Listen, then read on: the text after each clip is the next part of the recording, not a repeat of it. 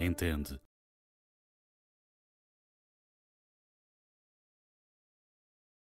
Todos os anos surgem 6 mil novos casos de cancro de mama em Portugal. São assustadoramente 11 novos casos por dia.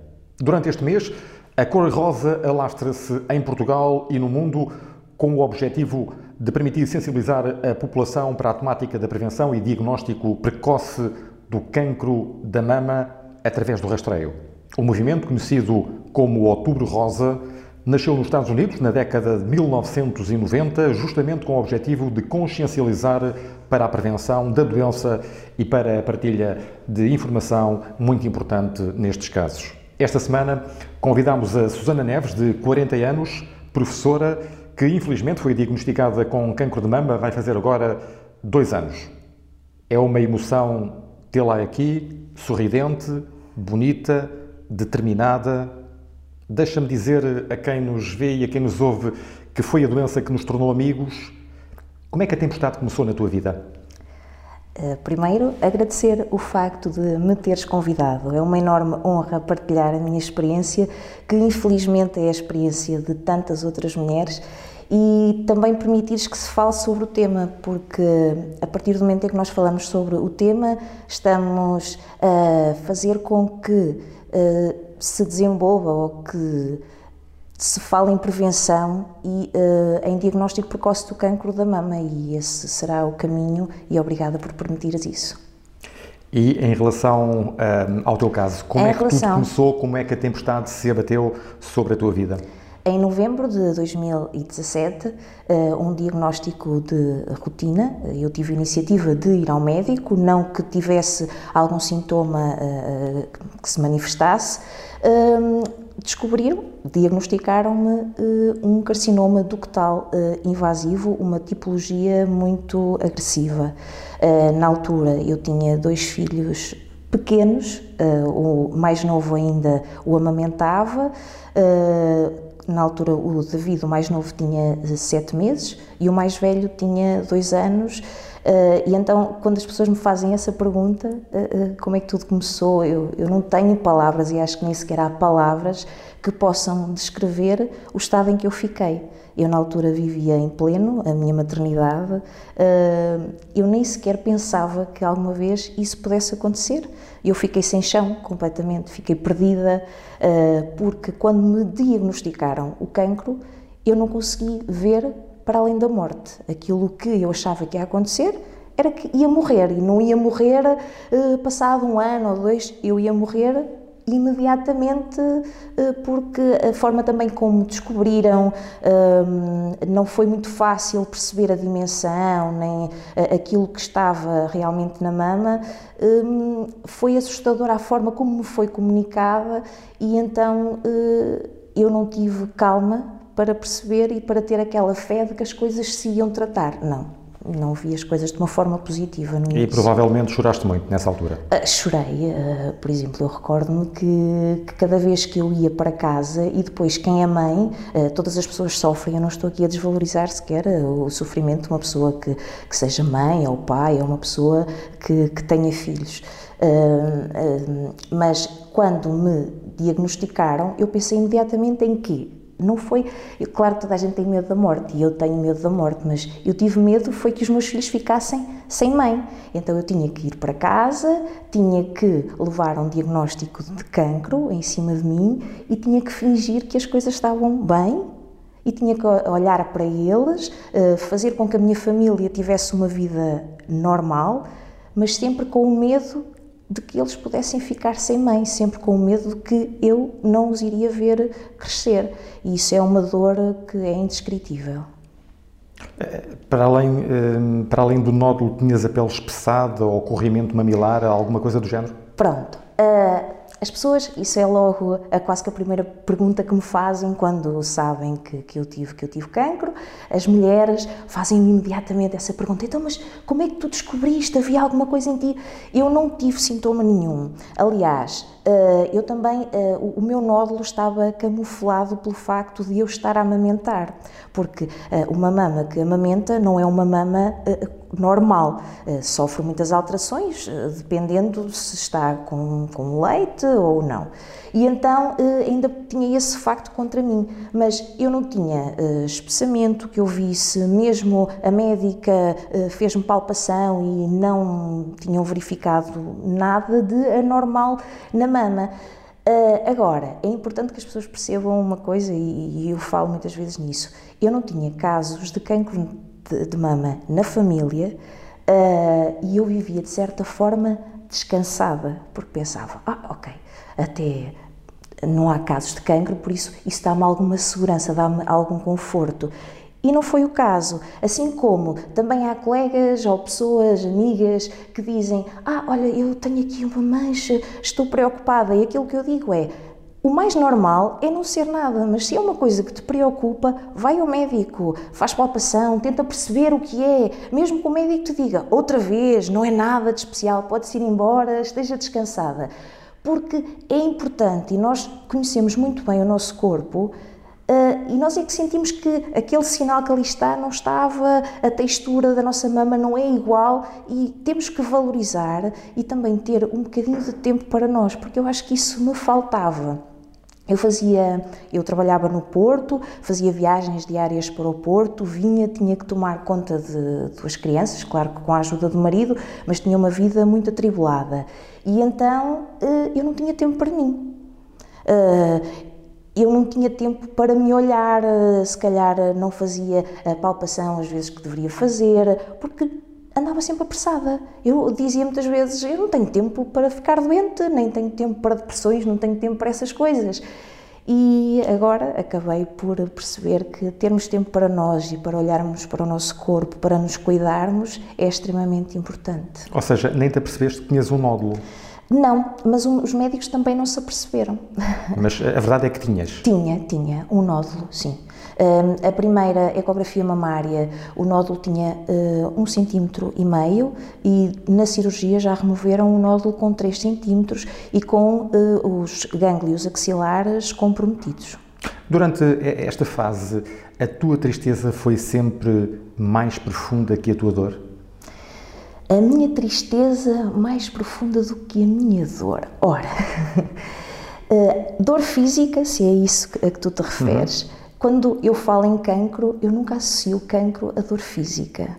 Claro que os tratamentos são muito dolorosos, uh, mas a maior dor que eu associo, a que eu associo cancro é a dor psicológica. Porque quando nós somos diagnosticados com uma doença tão grave uh, como, como o cancro, e também há outras doenças tão graves como o cancro, não é só o cancro, uh, nós uh, temos que aprender a viver, temos que fazer uma construção da nossa identidade, não é? E hum, eu acho que a maior sequela que em mim ficou e o maior sofrimento é o sofrimento psicológico. Eu não sei muito bem naquilo que eu me tornei, eu sei é que neste momento sinto uma pessoa mais completa, mais realizada, porque aprendi a traçar prioridades, uh, aprendi a perceber aquilo que era mais importante para mim, aquilo que realmente me faz feliz, mas por outro lado também tenho outras fragilidades e a minha fragilidade é ter que lidar diariamente com pensamentos parasitas que pairam uh, na minha cabeça. Uh, a parte psicológica, uh, uh, o ter medo que a doença volte, o fazer a palpação e eu nunca mais vou ter uma dor considerada uma dor normal. Antigamente tinha uma dor nas costas e pensava, não posso fazer esforços porque esta dor está a revelar que eu ando a, com posições incorretas. Uhum. Agora não, eu tenho uma dor nas costas ou uma dor no joelho e a primeira ideia que me vem à cabeça é que é que pode estar aqui de errado? Será que é uma recidiva? Uh, o que é que eu fiz de mal?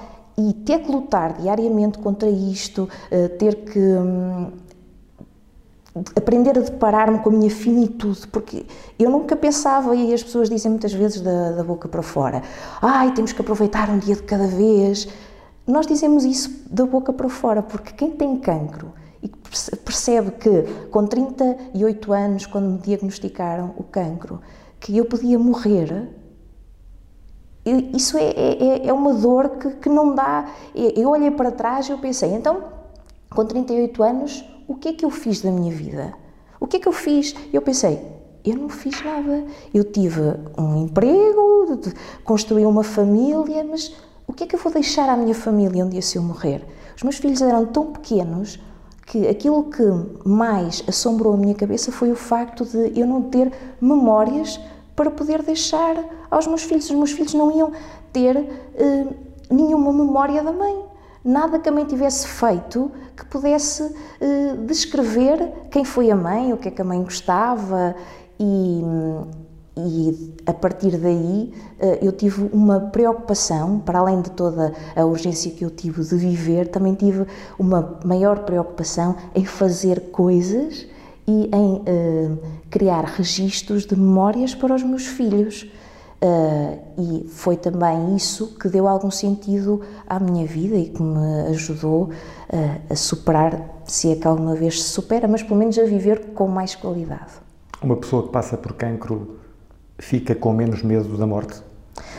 Uh, não, eu acho, eu continuo a ter medo da morte. Agora, não sei se esse medo se é medo por mim ou se pelos meus filhos. Eu continuo uhum. a ter medo de não os ver crescer, de não os ver uh, uh, alcançar aquilo que, que, que eles uh, alcançam naturalmente.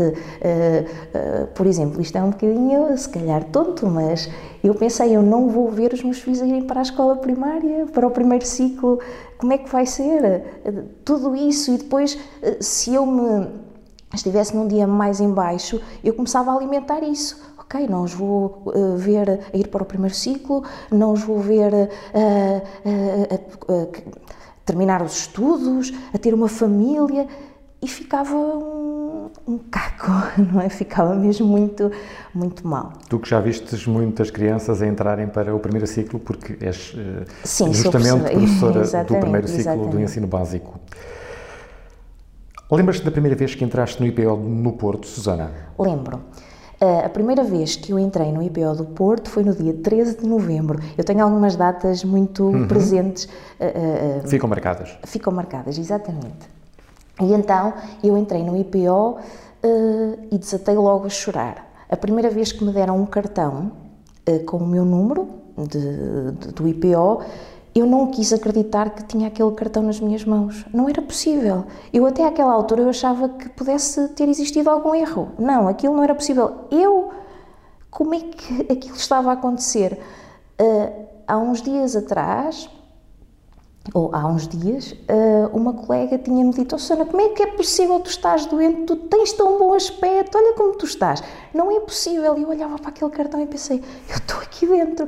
E depois, os primeiros tempos no IPO foram terríveis. Eu não via o IPO como sítio, como a casa que me iria ajudar. Eu via o IPO como o sítio onde me deitavam abaixo, onde me davam só notícias más porque os primeiros tempos eh, em que se faz o diagnóstico, em que se percebe qual é a dimensão, eh, qual é a agressividade do, do cancro, são terríveis. E o tempo de espera entre os exames, entre as consultas e os resultados, isso é doentio. A nossa cabeça consegue imaginar as coisas mais dantescas, as coisas piores, que nós somos o que temos o caso pior, uh, há uns que são curáveis, mas de certeza absoluta que o nosso não vai ser. Eu pensei dessa forma. Mais tarde, eu comecei a sentir conforto quando ia ao IPO. Eu comecei a aceitar o IPO como o sítio onde estavam as pessoas que me entendiam e onde estavam as pessoas que me iriam ajudar. E também, hum, eu falo numa, na Irmandade, falo muito na Irmandade. Eu acho que quem passa pelo cancro entende alguém que já teve cancro. E então, no IPO, eu comecei a valorizar essa irmandade. Uh, o sorriso de uma careca para outra careca. Uhum. Isso é uma coisa que é especial. E isso encontra-se no IPO. Uh, ah, a forma descontraída, por exemplo, eu no IPO sentia-me bem porque não tinha que esconder nada. Enquanto por exemplo, se andasses a passear nas ruas, aqui em Águeda. Eu recordo, por exemplo, no, primeiro dia do Agitagda de 2018, eu estava a terminar os meus tratamentos de quimioterapia, então eu estava com um ar muito debilitado.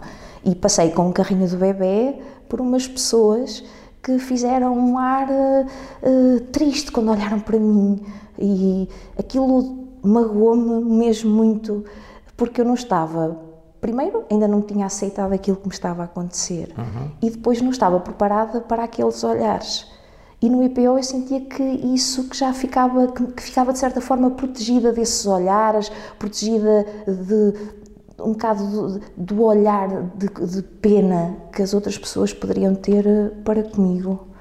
Que, que isso. Uh, eu sei que as pessoas não fazem isso por mal. Eu sei, e se calhar muitas vezes eu, as pessoas até podiam estar a olhar para mim a pensar que grande guerreira que ali está, uma mãe jovem com dois filhos, mas hum, quem sabe se eu um dia também não pensei assim e transportei uh, para mim os pensamentos que eu tinha, com que eu tive outrora, quando vi alguém, quando vi um doente oncológico. IPO do Porto, onde trabalham profissionais uh, fantásticos e onde confeccionam os melhores queques de nós uh, do mundo, podem prová-los na cafetaria do IPO do Porto, são verdadeiramente fantásticos. Bom, avançando, fazias o rastreio com regularidade ou hum, na tua cabeça passava a ideia de que 30 e poucos anos é ainda muito cedo para se fazer isso?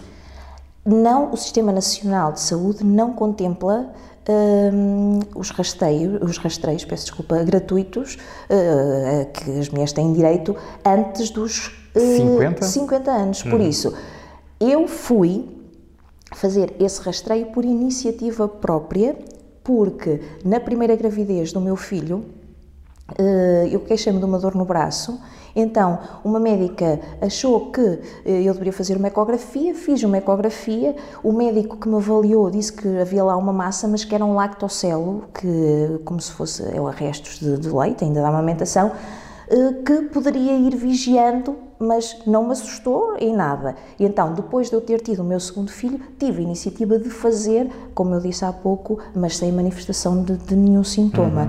Mas eu muitas vezes penso, então, espera lá, se eu não tivesse tido aquela dor naquele braço, se eh, não tivesse tido um médico que me dissesse que aquilo era um lactocelo, eh, estando ali eh, desperta para a necessidade de ir fazendo uma ecografia, eu poderia nunca ter dado conta daquilo e poderia ter ido mais tarde, não sei, mas isto é tudo aqui uma questão de claro. e, se, e se de suposições que... E antes da doença de ter sido diagnosticada, tinhas uma alimentação saudável, fazias exercício físico com regularidade hum, ou o stress pesava mais do que isso tudo?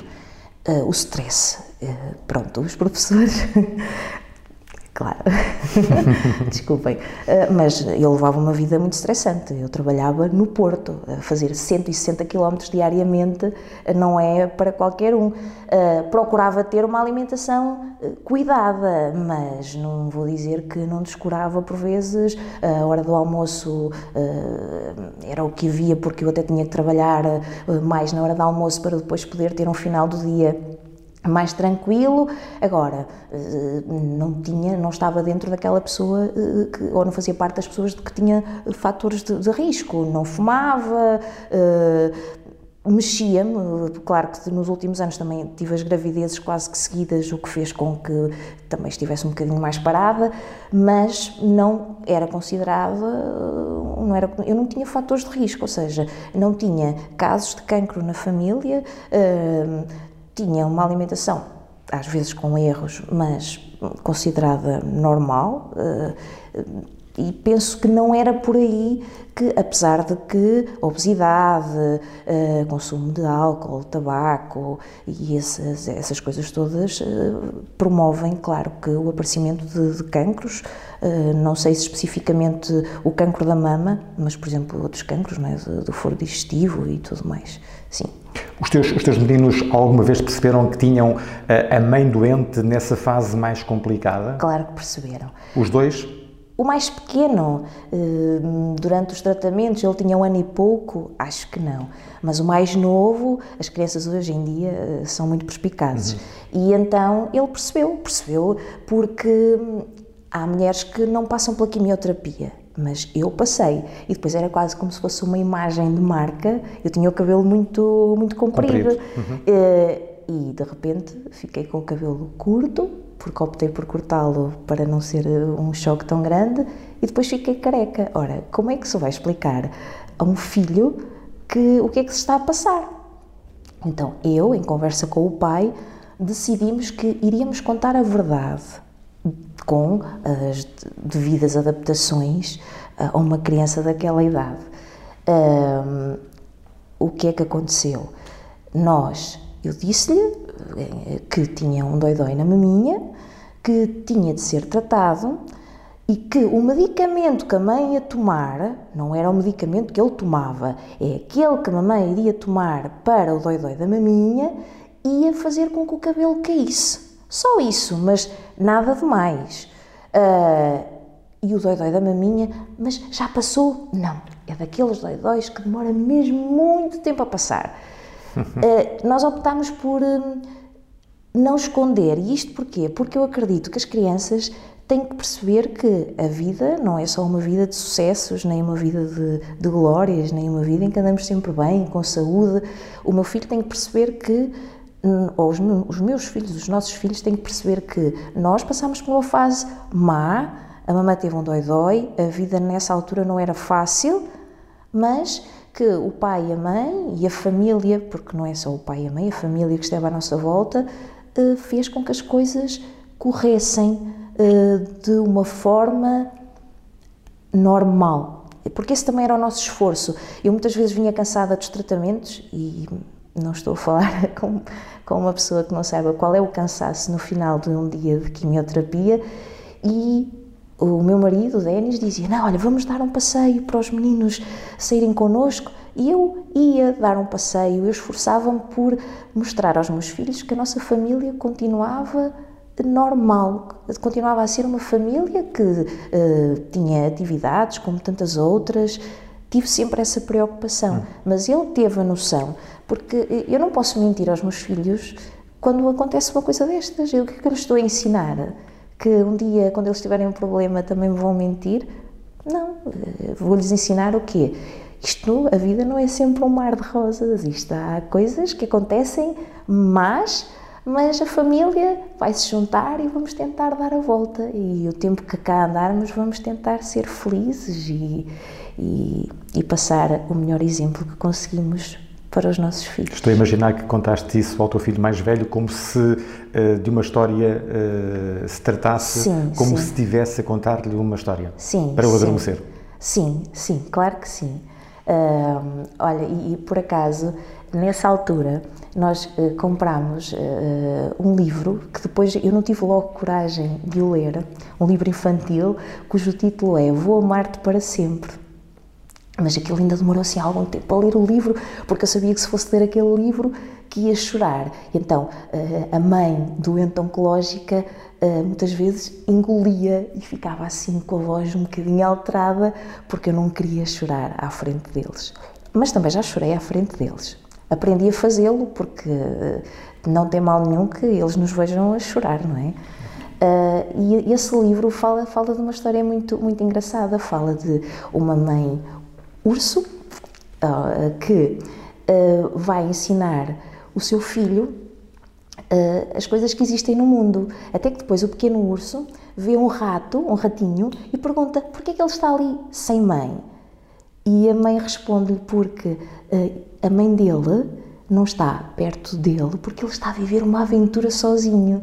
Então eu muitas vezes brinco dessa forma com eles. Eu digo, olha, vocês sabem que um dia vocês vão viver a vossa aventura, a vossa aventura sozinhos. Vocês, a mamãe e o papá, vão estar aqui uh, à vossa espera, sempre. A mamãe e o papá vão estar aquilo que une a mamãe e o papá a vocês é eterno, uh, mas um dia vocês vão precisar de viver a vossa aventura sozinhos. É, foi uma forma que também tivemos de, de, de, explicar as coisas que são tão duras de se explicar a uma criança de 3 anos. Que papel é que teve o teu marido em todo este processo? teve um papel importantíssimo, porque hum, sem os cuidadores uh, a nossa uh, passagem pela doença nunca seria feita da mesma forma. E eu, se me permites, tenho aqui Permite, sim, um texto da Marina Antunes que eu gostava de ler porque é um texto que a mim me diz muito Aliás, este livro da Marina Antunes um, foi o primeiro livro que eu li uh, que falava sobre cancro, uh, cancro com humor. A Marina também foi uma uma menina que teve, foi, é uma rapariga agora, mas na altura teve um linfoma com 13 anos e então a forma como ela, ela diz que um, enfrentou o cancro a rir. E eu identifico muito com a forma uh, que ela tem. Ela escreve de uma forma extraordinária, que eu nunca irei uh, conseguir fazer isso, mas, mas então eu, eu, vou só ler aqui algumas. É um texto, tem muito supressões, bem. eu não vou lê-lo na íntegra, mas é um texto muito, muito bonito. Uh, de que espécie és tu, cuidador? Não sei de que matéria és feito. Não sei onde aprendeste tudo isso, onde escondes tudo isso, como fazes tudo isto. Tens sempre um sorriso a mais, mesmo quando pensas que já os esgotaste todos, não tens? Tens sempre uma palavra de consolo, mesmo quando já não sabes o que é ter colo, mesmo que o teu ombro te doa por levar todo o peso e ainda servir de descanso ao teu amor que nele chora. Não sei de que massa és feito. Tens outras mãos, outras pernas, outras ferramentas extra. Tens, não tens? Tens um segredo qualquer Tens de ter um segredo qualquer para conseguires mandar vir o sol se for preciso. Como consegues estar em dois sítios ao mesmo tempo? Ligaram-te do emprego para resolveres aquela questão urgente, resolveste-a com mestria e antes do teu amor acordar, já estás de volta à casa para abraçar quem realmente importa. E nem deu conta que tu saíste. Não, não me convences. Tens de ter um truque, há sempre um truque debaixo da manga. Ou será mesmo magia? De que espécie és tu, cuidador? Nasceste já assim? Há quem diga que te escolheram a dedo, que só poderias ser tu, porque de outra forma nada disto se conseguiria. Predestinado a cuidar dos outros, melhor do que cuidas de ti. Quem é que cuida de ti, cuidador? Descansa agora aqui. De verdade, cuidador, eles precisam de ti inteiro, mesmo que te dês às vezes vazio, porque já deste tudo. Descansa aqui enquanto lês este texto, cuidador, e fica a saber que há quem saiba que existes, mesmo que às vezes pareça que já te esqueceste que tens corpo, porque é de outro corpo que cuidas com perícia. És tão mestre, sabias? É escusado corares, cuidador, essa simplicidade até magoa. Não vês a dimensão dos teus atos? Não vês que se existissem medalhas que te honrassem, terias todas ainda as taças? Não vês que és tu quem mais doa fingindo que não te dói? Quando na verdade tudo isto te esmaga. Não vês que és maravilhoso? Nem sei como mantens essa cara luminosa, essa esperança que não se gasta. Como é que mantens a tua casa de pé? Não vês que é mais importante que os médicos, que és mais importante do que os remédios, porque és tu que seguras as pontas e os centros? És tu que, torna, que tornas fácil, és tu que acordas de madrugada sem nunca, nunca te queixares. És tu que fazes com que nada falta e és tu que jamais podes faltar. Começa a desconfiar que és imortal. Admiro-te tanto. Podes colocar-te à margem, porque o teu foco são os teus, mas garanto-te que és o centro desse mundo. O mundo só gira porque tu permites isso. Adivinho que a Marina Antunes podia chamar Denis a esse cuidador. Este é o meu Denis. Sem dúvida que sim. Sentes que estás curada ou já te mentalizaste que viverás sempre na sombra do cancro? Vou viver sempre na sombra do cancro. Sempre. E isso preocupa-te? Um, no final dos tratamentos. Ou responsabiliza-te? Preocupa-me e responsabiliza-me. No final dos tratamentos, eu tinha a ideia de que, ok, passaram os tratamentos, então eu agora vou descansar, vou ter tempo para voltar a ser a Susana que era. Uh, eu nunca mais vou voltar a ser a Susana que era, porque eu sou outra Susana. Não sei se sou uma Susana mais feliz, como, como já disse, sou uma Susana se calhar mais completa, mais segura daquilo que, que, que quero, mais segura daquilo que realmente eh, eu preciso para a minha vida, para me sentir bem. Agora, hum, no final dos tratamentos, eu deixei-me dominar pelo medo. Eu não tive a calma dos tratamentos terem terminado, mas deixei-me dominar por, por esse medo. E esse medo fez com que eu perdesse qualidade de vida. Ou seja, eu, nessa altura eu vivia em pânico. Uh, e eu pensava assim: mas isto não é viver, isto é andar aqui com medo. Uh, isto é quase que arrastar-me nesta vida e a vida é preciosa demais para estar cá dessa forma. Então eu tive acompanhamento uh, psicológico, que sinceramente acho que me fez muito bem e eu aconselho a que as pessoas que realmente sintam desta forma que procurem esse acompanhamento. E hum, eu percebi também que eu não me posso uh, desprender desses medos, porque se calhar essa era, era aquela minha ideia de que, ok, agora eu vou ao psiquiatra, vou ao psicólogo e estes medos vão desaparecer. Não, estes medos nunca vão desaparecer, eles vão fazer parte de mim. Eu tenho que arranjar estratégias, tenho que aprender a viver com eles. É só isso que, que, que acontece. E, claro, vivo com esse medo, mas também sou mais responsável. Aprendi a ter mais tempo para mim, não me enervo agora por qualquer coisa. Uh, quando sinto que me estou a deixar levar outra vez, porque a vida depois começa a ter também alguma normalidade. E eu já dou por mim uh, preocupada com imensas coisas e penso: calma, Susana, tu precisas de tempo para ti. Não consegues fazer isso, não fazes, pegas nas coisas. Amanhã vamos relativizar. É isso que eu faço. Eu relativizo os problemas. Têm a importância que têm hum, e penso: se eu já passei por tão, coisas tão graves que essas é que eram mesmo problemas, uh, uh, medo de morrer, medo de não ver os meus filhos a crescer, medo de de ter tido uma vida, se calhar, pouco recheada para poder um dia deixar alguma coisa, algum legado para, para os meus filhos. Se eu já passei por isso tudo, agora não é um problema qualquer que, que me deixa sem dormir. Pelo contrário, eu até durmo, durmo muito bem. E pela tua, pelo teu pensamento, hum, alguma vez passou aquela ideia da Sara Tavares naquela música Eu sei, de que agora só Deus sabe o que virá e só Deus sabe o que será? Pois, eu não. Eh, eh, uma coisa, eu, agora eu tenho muito medo de fazer planos, de pensar naquilo que, que um dia poderá acontecer. Eu dou por mim com aqueles pensamentos, às vezes uh, parasita, que andam, que andam por aqui, pela minha cabeça, quando alguém me faz uh, alguma pergunta. Então, olha, uh, o que é que vai acontecer? O que é que achas de nós para o ano? Irmos fazer umas férias?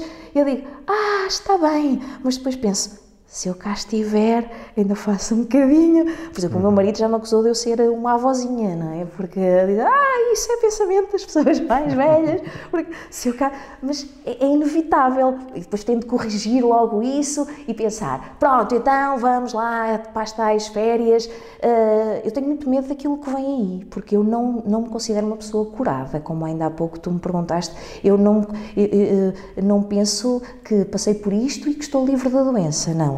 Eu todos os dias penso que um dia a doença uh, pode, pode voltar, mas agora já penso que se a doença voltar, que aquilo que eu construí neste período, uh, desde que eu recebi o diagnóstico até aos dias de hoje, foi muito mais do que aquilo que eu construí uma vida inteira.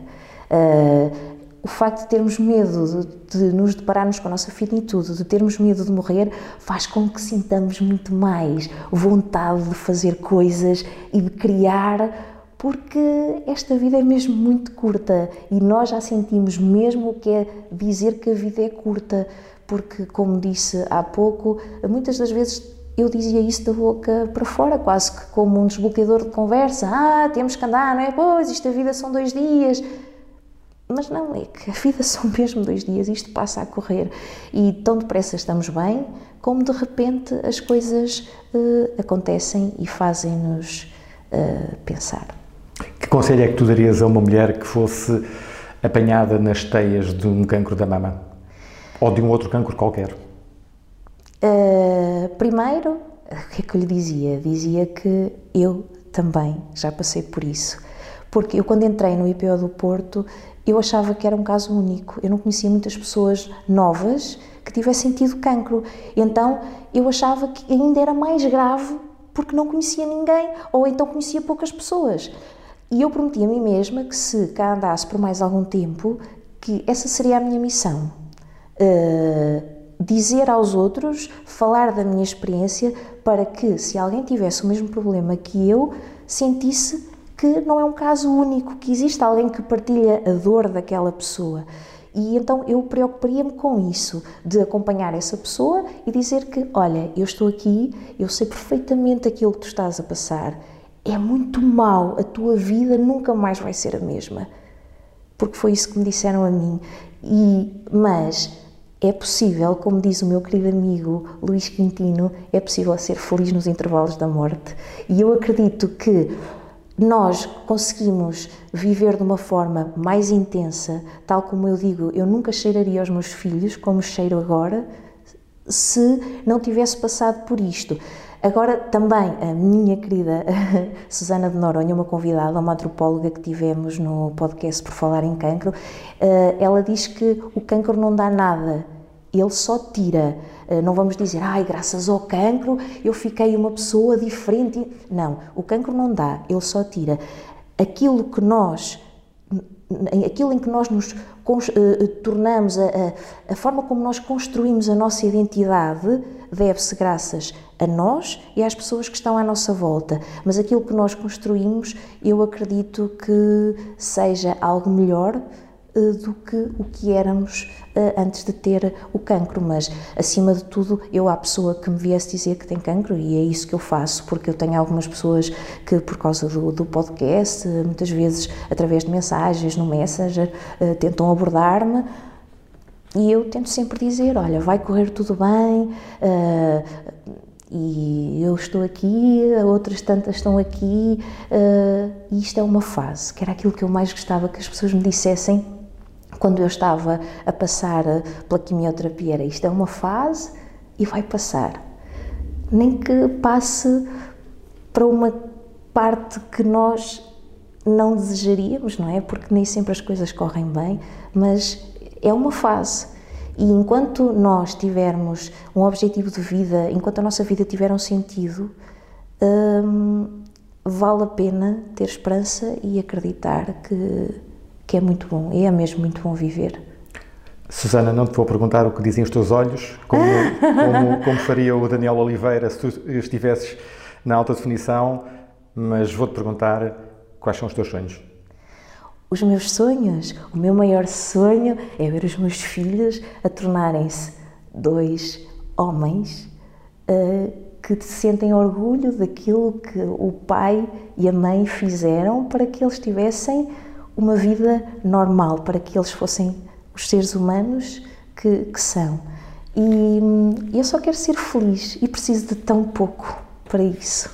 Só quero mesmo ter a minha família e ter uh, os meus amigos, os amigos que, que fui ganhando também uh, com, com tudo isto, com tudo. Uh, o cancro trouxe-me alguns amigos e e olha, obrigada pela tua amizade também. Susana, foi um gosto imenso ter-te aqui. Obrigado por teres vindo, por teres Obrigada deixado uh, captar o teu sorriso bonito para as nossas uh, câmaras. Que a vida te sorria sempre. Foi um prazer eh, do tamanho do mundo. Obrigado. Obrigada. Foi a conversa desta semana. Para a semana regressamos com outros convidados e outra história neste mês rosa de outubro em que tudo fazemos para prevenir o cancro da mama em Portugal e no mundo.